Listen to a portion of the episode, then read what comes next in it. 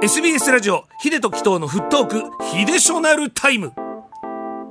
さあ今年一発目のヒデショナルタイムですけども、まあ今年のですねサッカーをちょっと語ろうじゃないかということで、えーまず本当にあの1月1日に日本代表が試合を行いましてすごい人が入ったんですよね。やっぱあれって天皇杯を見てきた流れがあるということで、いいスタートを切ったなと。やっぱり代表戦がスカスカだとちょっと寂しいじゃないですか。そう考えた時にいいスタートを、まあサッカー界では切れたなと。思っております。で、高校サッカー界に持っていくと、まあ本当にあのーまあプロの影響力ってすごいなと。もうみんなうまいです。もう本当に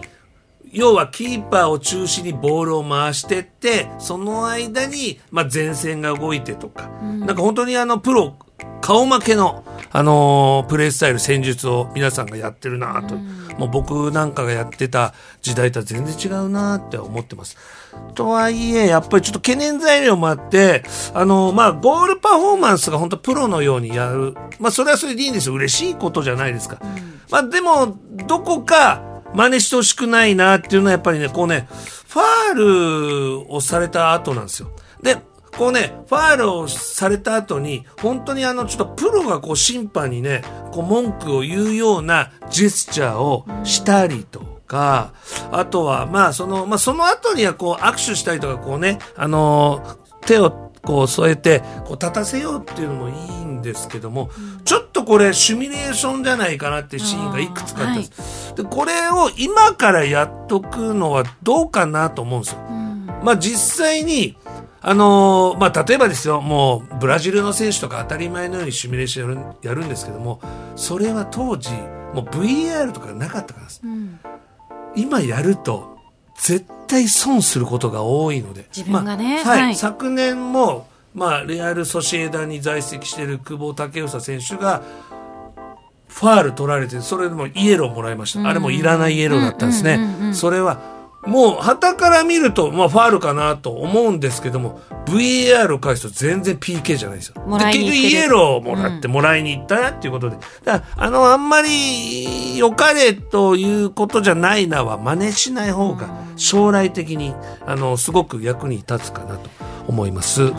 で、あとはですね、あの、まあ、言ったら、選手権の最中でもあったんですけども、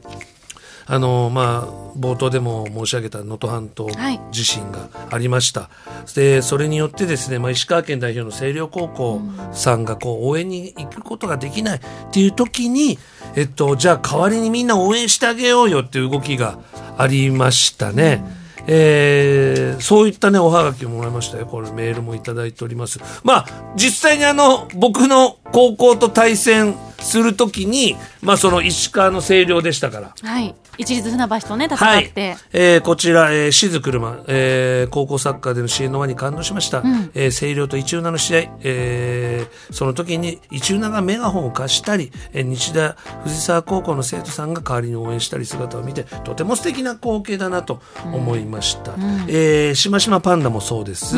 えー一浦の選手たちも試合前に力を合わせて乗り越えようと、メッセージを掲げたり、メガホンを星稜高校に提供したりと、えー私は関係のない静岡県民ですが、一サッカーファンとして感動して泣いてしまいました。スポーツでいいなと感じました。本当、それは思いましたね。あのこうこういうことがやっぱりあの人間を育てることなんじゃないかなと、えー私強く思いました。でそれと同時にまあちょっとね寂しいこともあってそれはやっぱりこう引退ということでしょうか、まあ、やっとさんの引退やっぱ大きいですね。これ千代ビータもそうです、はい。えー本日はやっとさんの現役引退ニュース聞いて驚きました、やっとさんお疲れ様でした。とか。あとはこちら、えー麦わらのおじさんが、まあ、やっとさんもそうですし、えー高橋洋一先生の引退、さらに、まあ、皇帝ベッケンバウアーが亡くなったと。いうことでまあなんかこうやっぱりいろんなことが起きとるなとは思っております。まあですけどもやっぱりこうスポーツが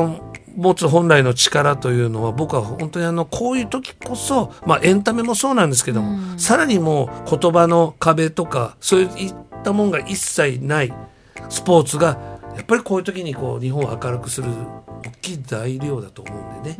えー皆さんどんどんどんどんあの、まあ、あのスタジアムに足を運んでいやこんな時にそんな楽しんでていいのかなと思わずに、皆さんは皆さんの普段の生活をやっぱりこう大切に生きることが大事なんじゃないかなってちょっと思いましたというお話なんですけどいかがでしょうか？いやでも本当そうです。でもそのちょっとあのね選手権もちろん見てましたけどもそういう見方やっぱしてなかったので、うん。なんでしょうね選手たちもそのやっぱ海外のプレーとか今の J リーグとかそういうやっぱプロの方のプレーをやっぱちっちゃい頃から見てる。からそれがまあかっこいいと思ってるか別として、やっぱ必要というか体の中に入っちゃってるんですかね、まあそうだ変な話と思います。当たり前のように。やっぱりこう歌もそうじゃないですか。ダンスもそうじゃないですか。やっぱり人の真似をして歌い方とかも含めてねでそれがやっぱりずっと子供の頃からやってたらそうなっちゃうのと一緒で。ですからもうシミュレーションみたいなことはもうやめた方がいいです。パフォーマンスとし結局バレますから。うん。上に行けば行くほど。っていう時に大事な一戦で PK 取られてしまったとかそれでレッドカードで、まあ、我々のね本当にあの仲間って言いますよ、まあ本当赤星さんっていうねもう自分の引退試合でレッドカードで出られなくて。でさらにですよ。風邪ひくというまあそれはそれで僕好きですけど。うん大好きですよ。ですから、まあちょっとね、あの、まあスポーツの持つ力、今年はオリンピックもありますし、ね。ワールドカップの予選も始まっておりますから、えー皆さんでですね、スポーツ楽しんで、1年間元気よく過ごしましょう、というお話でした。以上昼下のタイムのコーナーでした